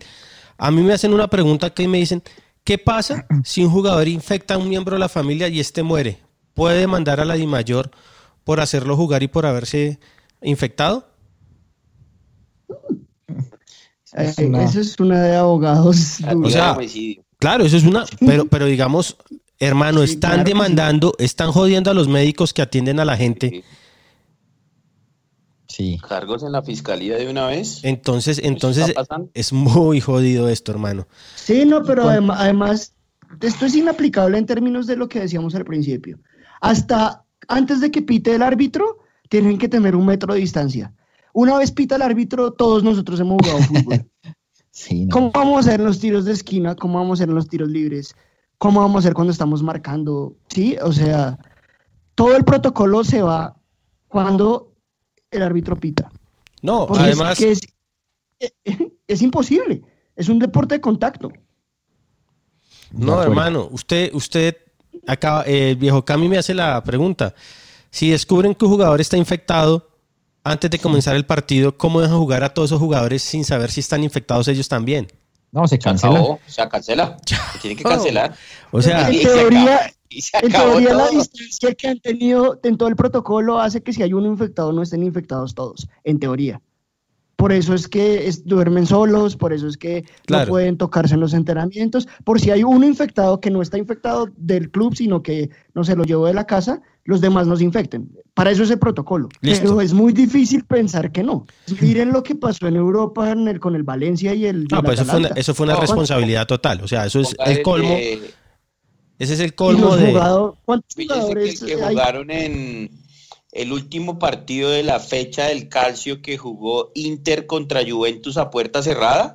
eh, este Dybala jugó y ya estaba infectado de COVID y nadie Sí. sabía. Y de ahí salieron, creo que varios más casos y nadie sabía. No, es- jugaron a puerta bien, cerrada, bien entonces, complejo. sí, claro. Ahora, ya para cerrar, ya, ahí termina el protocolo, ¿sí? Hay una serie de anexos que, que presentan ahí la, la I mayor con unas, hasta los formularios, bueno, en toda la información ya más explícita de algunas cosas, eh, de unos formatos, los cómo se llenan, en fin, eh, y termina el protocolo. Entonces yo vuelvo y les, hago la pregunta a ustedes. ¿Qué impresiones, qué impresión o cuál es la conclusión que genera para ustedes este tema o esta propuesta de, de protocolo que presenta la I mayor? Yo pienso, ese protocolo, si lo van a aplicar en la NBA de Estados Unidos, una liga con toda la riqueza del mundo, con todos los medios de tecnológicos, pienso que es inviable aplicarla ya. O sea, ni le digo lo que pienso para el fútbol colombiano.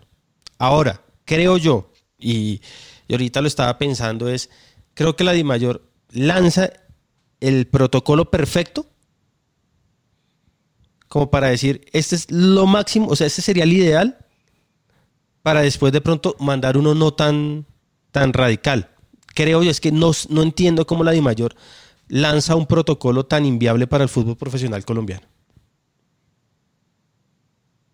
Yo creo que no es inviable para el fútbol profesional colombiano. Vuelvo y repito, para mí es inviable para cualquier deporte de contacto. Porque es que es un protocolo muy minucioso que tiene muchas horas de trabajo, que necesita muchas pruebas, que necesita muchos instrumentos, alcoholta, para que cuando lleguen por 90 minutos se toquen, se escupan, se transpiren encima y pase todo lo que pasa dentro de un campo de fútbol. Porque es que es imposible que los jugadores no escupan al suelo. Imposible que en un partido de fútbol no haya por lo menos un jugador que escupa al suelo. ¿Y qué van a hacer? ¿Le van a sacar tarjeta amarilla?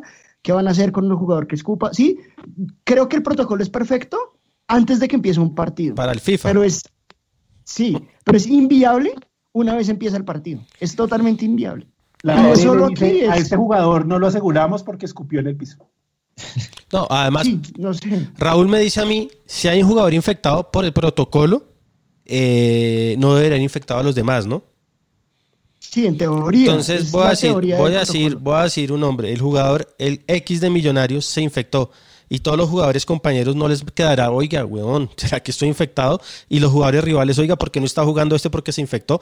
Hermano, Sí, no. o sea, la psicología del, del ser humano es una cosa increíble. A mí me, a mí me dijeron, usted puede, usted puede estar infectado porque estuvo con una persona que, que- que dio positivo. Ese día me dio escalofrío, me dio dolor de garganta, tosí. Mejor dicho, yo ya estaba diciendo y brille para Lucho la, luz perpetua. Eso me imaginé yo toda esa, esa noche, no dormí. Hermano, Los no- negritos. Sí, y me imaginaba mi foto con él. Hermano, la psicología de uno es impresionante, impresionante. me, me tomaba la temperatura, más durmiendo yo me paraba y miraba a ver si la temperatura estaba bien. Y a final de cuentas, todo era psicológico, todo era psicológico. Yo no imagino si a mí me dicen, Yo, yo creo que. Siga, siga. no, que si a, un- si a uno le dicen, venga, eh, su compañero quedó infectado, uno dice, uy, ma, ¿cómo juego? Se jode. No juega, no juega, no puede. Es solo pensar. Y otra cosa que, que de alguna manera obvia el protocolo es, bueno, esto, esto está pensado para que todos estén inmaculados, ¿cierto? Y nadie esté contagiado, ¿sí? Ahora, eso que ustedes dicen, tiene que haber un, un protocolo o el protocolo debería considerar también cuando algo sale mal, ¿no? Porque es que las cosas, siempre uno tiene que considerar el peor El escenario. escenario, ¿Qué claro. pasa Sí, si sí, sí. algún control, alguna prueba de esa salió bien o de alguna manera un, un control falló y hay una persona contagiada en la cancha? Puede venir se, la. se contagia no los 22, se contagian Ocho. 15. Sí, ya de ahí el campeonato se acaba para mí. O sea, yo digo, Pero- ¿qué, qué pasa? ¿Qué van a hacer la Di Mayor ahí? Se contagian todos los de pa- verde.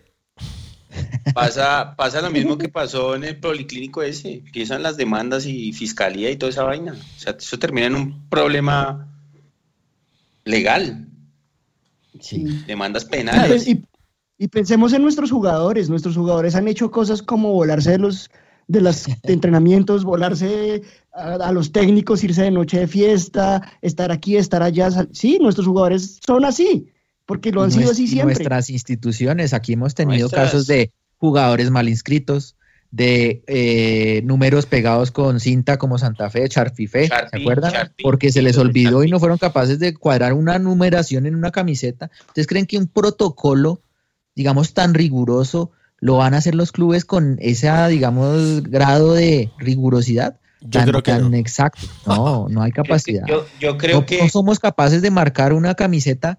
Les toca salir a comprar eh, en, en un mercado pirata una camiseta y marcarla con Sharpie porque no, no, porque no tienen esos controles, inscribimos mal un jugador, hacemos mal un cambio, en fin, imagínese a Oscar Cortés, bueno, pues no, no digo Oscar Cortés, a cualquier eh, persona encargada de esa en el, en el club, una responsabilidad en la hijo de madre, porque ahí no es solo, no es inscribir mal un jugador, es la vida de las personas, ¿cierto? De Claro. tener esos controles. Eso que dice George es verdad, porque digamos, donde llega a haber un infectado, em- van a buscar al culpable de ese proceso y ahí es donde va a venir una demanda a la fiscalía No, por es- tentativa de homicidio, por todo lo que pueda caerle Ahora, encima. ahí es cuando, cuando, cuando, cuando uno cree que antes de que el protocolo, o sea, antes de, de formalizar el protocolo, los jugadores y la DIMAYOR ya deben haber firmado un convenio colectivo de trabajo.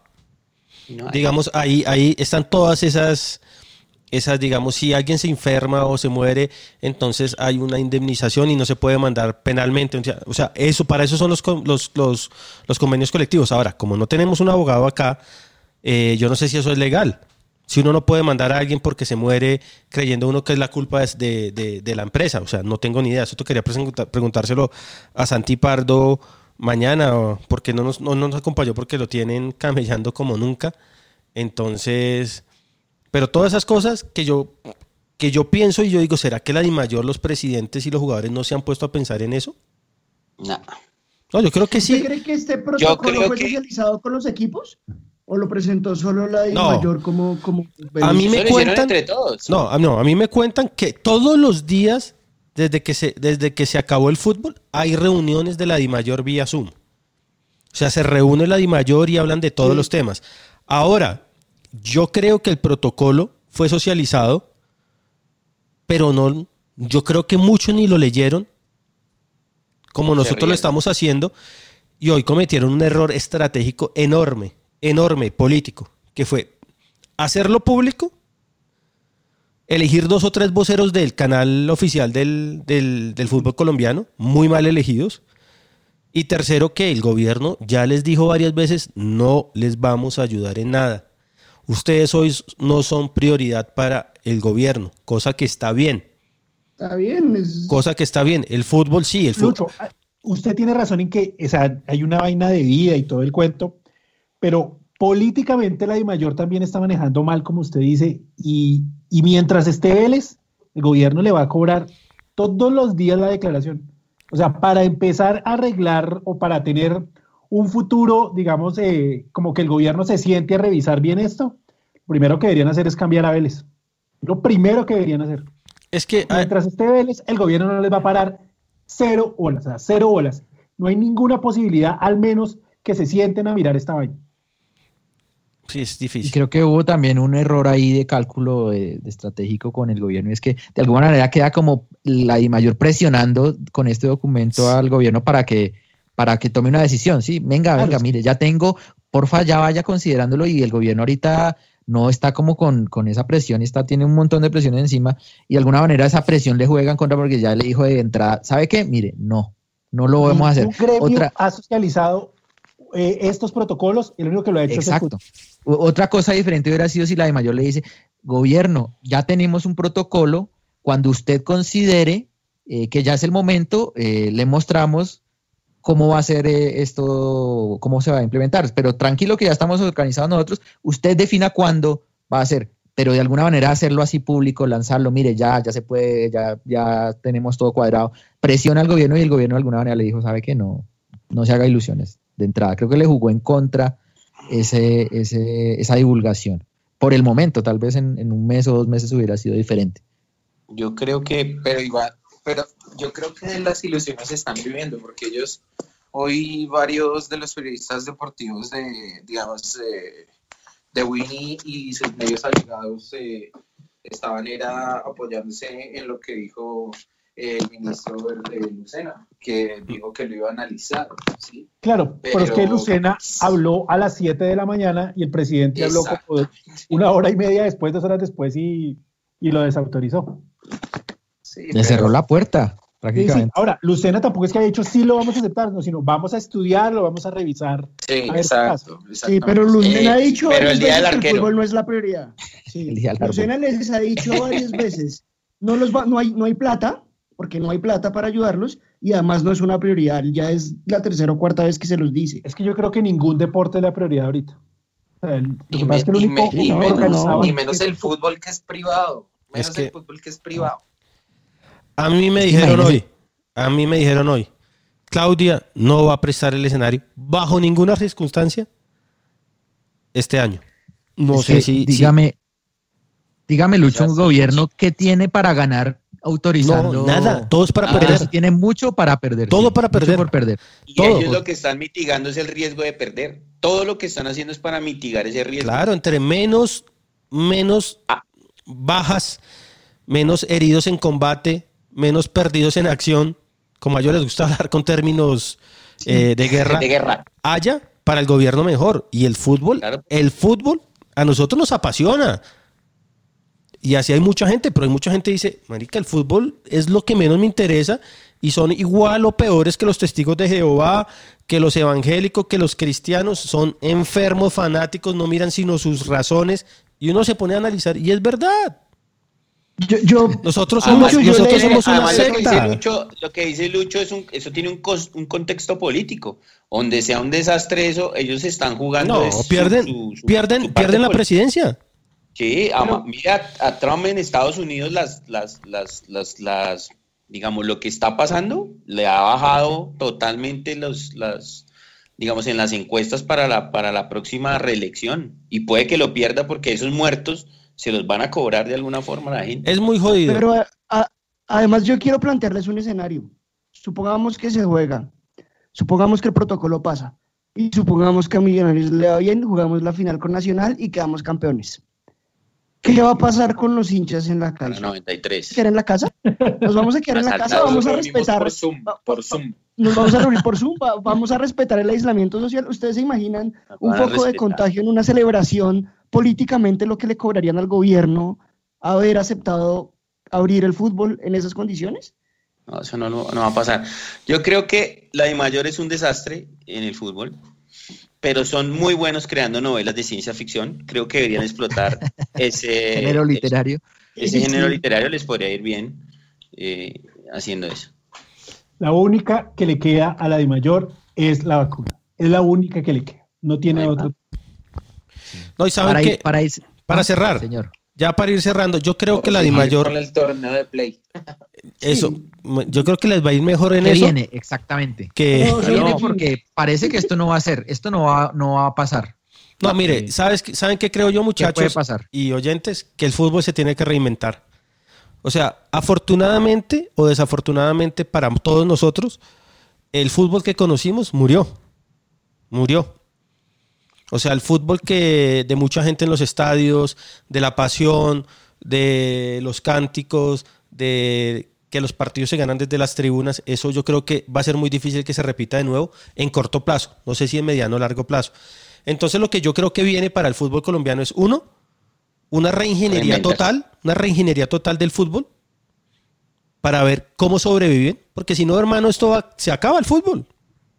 Se acaba el fútbol, como se, van a- como se pueden acabar los conciertos, las obras de teatro, absolutamente todos los, los espectáculos masivos. Ayer estaba viendo que el ballet de Rusia, el Bolshoi, ahora tiene un canal en YouTube, una cosa impresionante en 4K para ver usted todos los espectáculos de ellos y lo están dando gratis. Seguramente en cinco meses van a cobrar 10 dólares por ver eso y la gente, al ver que el producto es tan bueno, lo paga. Yo creo, que con el, yo creo que con el fútbol va a pasar lo mismo. Primero, hay que reinventarse. La DIMAYOR tiene que demostrar que hay que comenzar de cero y, y hay mucho equipo que yo creo que se va a terminar acabando porque no van a poder aguantar el, el cimbronazo. Y segundo es ver cómo nosotros como hinchas vamos a apoyar y cómo nos vamos a acomodar al nuevo escenario. Nosotros estamos acá hoy, digamos, diciendo, listo, que no vuelva al fútbol, porque nosotros estamos encerrados y no podemos salir. Pero cuando pase todo esto, si pasa, ¿cómo va a ser nuestro, nuestra relación con millonarios? ¿Qué nos van a ofrecer ellos y qué les podemos dar nosotros?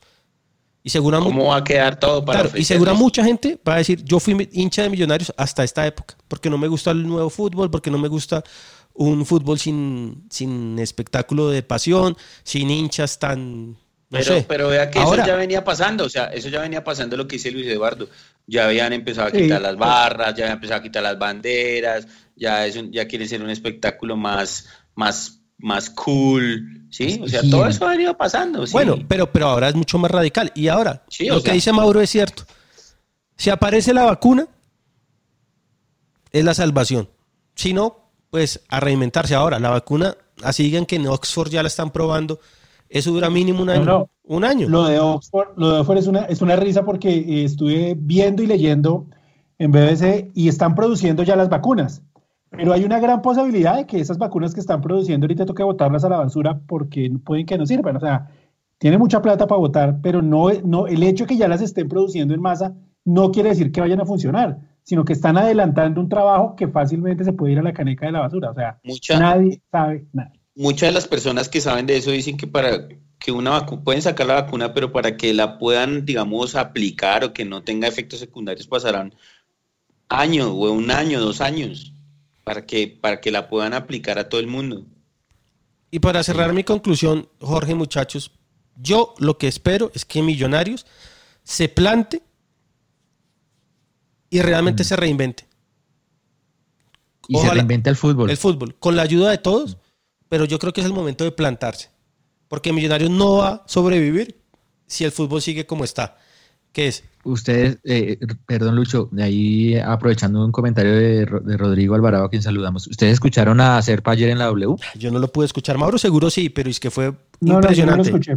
es que fue Sí, increíble. sí, o sea, Lo impresionante. bien, eh, obviamente dijo lo mismo que había hecho en una ocasión, de la necesidad de una, de una, de una repartición de los derechos diferentes, y lo que no dijo, digamos, en cuanto a información, nada diferente, pero ¿sabe qué le noté a Serpa? Otra actitud mucho más desafiante, mucho más altivo, más soberbio, e incluso de alguna manera un poquito por debajeando a los equipos chicos, ¿sí? ¿cómo es Eh, él? ¿Cómo es él? Como, pero, no, y como tiene que ser ahorita la actitud de Millonarios, ¿sí? Tiene que, digamos, pararse fuerte en una mesa, decir, señores, y lo dijo claramente en la entrevista, señores, nosotros somos máximo ocho equipos que ponemos la plata y ponemos el fútbol en Colombia. Si quiere Esto es armamos ya. aparte, a ver si van a ir a verles el, así lo dijo, así, a ver si van a ir a ver a los equipos, a los otros equipos chicos. Es que es ahora o nunca. Es la, es el, el digamos, el, el- el momento perfecto para hacer eso. Además, Serpa, Serpa políticamente sabe que no tiene mucho que perder. No, no, con, con, toda esta crisis, Amber yo creo que está mirando para otro lado, para otras cosas. Entonces ahorita, digamos, la única que le queda es jugársela a, ver si por ese lado logra algo, ¿no? Pero si no hacer programa en ocho días de esa vaina, ¿no? Sí, sí, sí, esperemos a ver. eso es un tema largo. pero lo que sí les anticipo es que hubo, noté una actitud diferente, más altiva, más desafiante de Serpa en la entrevista, que no le había visto, había visto en, otra, otras ocasiones. Elogio a Gustavo Serpa por Santiago Pardo. No, Santi primero se vuelve uribista. Si ponen a Ginás. Sí. Emoción de aplauso. No, yo creo que Santi está emocionado ahorita en la cama llorando porque Ginás por fin va a ser representante de Millonarios en algo importante. Grande el mono. Que sí. Pero yo creo que había gente peleando porque eligieron a Ginás. no, ¿qué tal, weón? O sea, es que la gente sí lo tiene. Si lo, si lo eligieron fue por algo.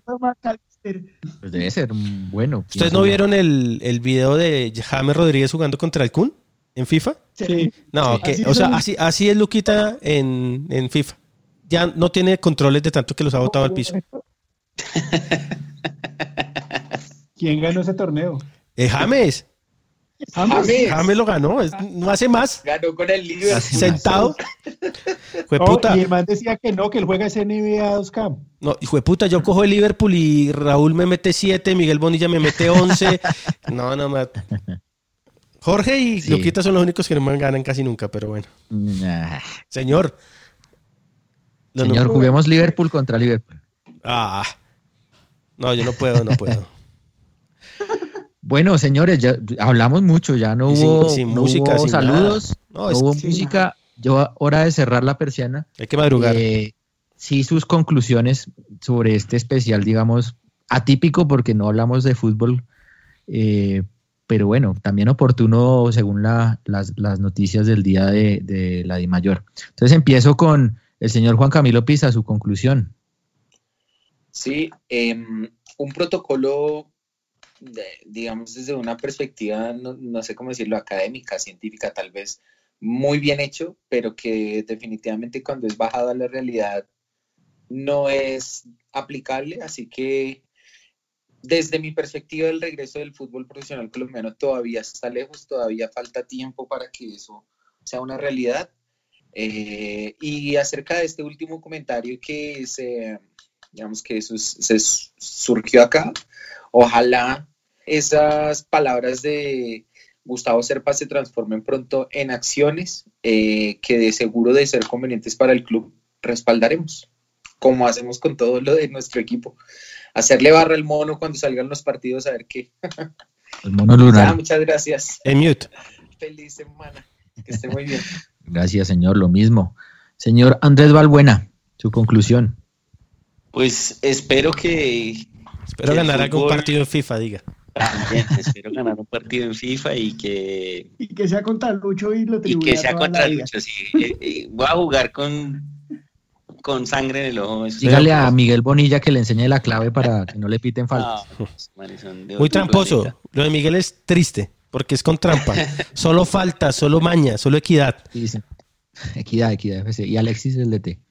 Oiga, no, no, esperar que el fútbol se reinvente, hermano, y que de verdad vuelva cuando estén todas las garantías dadas para que, para que haya un mejor espectáculo. De verdad que lo más importante es que eh, se pueda brindar un, un, buen espectáculo que sea agradable a la gente y no sea para beneficiarse, digamos, algunos pocos con esto. Entonces, eh, por mí, está bien que se demore lo que se tenga que demorar para ver un mejor espectáculo en Colombia. Bueno, señor, muchas gracias. Señor Raúl Escobar, su conclusión, qué bueno tenerlo por acá en el programa, hombre. Muchas gracias, muchas gracias por invitarme. Eh, dos conclusiones. Una que tal vez nunca sabremos si es de dónde iba a salir la plata. Protocolo carísimo, carísimo. Protocolo a un fútbol que dicen que está empobrecido, que tiene un contrato enredadísimo de televisión internacional, que los equipos están sacando a jugadores o quitándole sueldo. No, no sé de dónde iba a salir tanta plata. Eso es, eso es una cosa, no sé si se la querían pedir al, gobierno. Y lo otro es que es el momento de dar un golpe sobre la mesa, como han dicho ustedes, es el momento de cambiar la de mayor, de sacar a este ser irresponsable que no debió llegar nunca ahí, que además de pelearse con todo el mundo, pues es un politiquero que ya lo conocemos su, su trayectoria en cambio radical, pues nada, esperar a ver qué sigue pasando, esperar a ver si en algún momento se presenta algo que sea realmente que se pueda hacer. Yo en realidad creo, como muchos de ustedes, que este año no va a volver el fútbol, que es muy difícil que este año tengamos fútbol, pero pues sigamos esperando a ver qué, qué pasa. Bueno, señor, muchas gracias. ¿Cuándo vuelve Ojo que nos ven? Mañana, mañana, mañana. de la noche. Eh, me hicieron aguar el ojo el último programa. Muy, bueno. Ayer estuvo, estuvo bueno. Muy bueno, señor. Bueno, un abrazo, gracias. Eh, don Mauro Gordillo, su conclusión. Como le dijo Julio Sánchez esta mañana al presidente de la DIMAYOR, eh, presidente, ese protocolo con qué se lo va a comer, con papas fritas, con chicharrón o con qué, porque la verdad no va a servir para nada. Y pues ojalá que... ¿Qué le respondió Vélez? No, se rió, se dio de la risa porque... sabe que Julio Sánchez, no, no es otro, claro. Julio Sánchez. No es Quique Barona. Exacto. Entonces, ojalá que, que se encuentre algo para, para, que vuelva al fútbol, entendiendo que no es lo más importante ni, ni es lo que más afana ahora. Ojalá que se pueda encontrar alguna solución, George. Bueno, señor, muchas gracias. Eh, ¿Y Lucho? Yo lo único que le digo a todos, y especialmente a los hinchas, es, no nos apuremos. El momento llegará para volver a ver a Millonarios y mientras tanto seamos responsables y apoyemos las decisiones que nos garantice que la salud de todos nosotros es lo primero. Ya Millonarios llegará y le pido a los dirigentes de Millonarios que es el momento de plantarse y de buscar un fútbol absolutamente cambiado y mejorado para que todos podamos volver a ver a Millonarios. Bueno, señor, muchas gracias. Bueno, estimados oyentes, muchas gracias por su sintonía. Esperamos que les haya agradado el día de hoy el, programa con este especial informativo, pero a la vez con análisis de, del protocolo de la I mayor.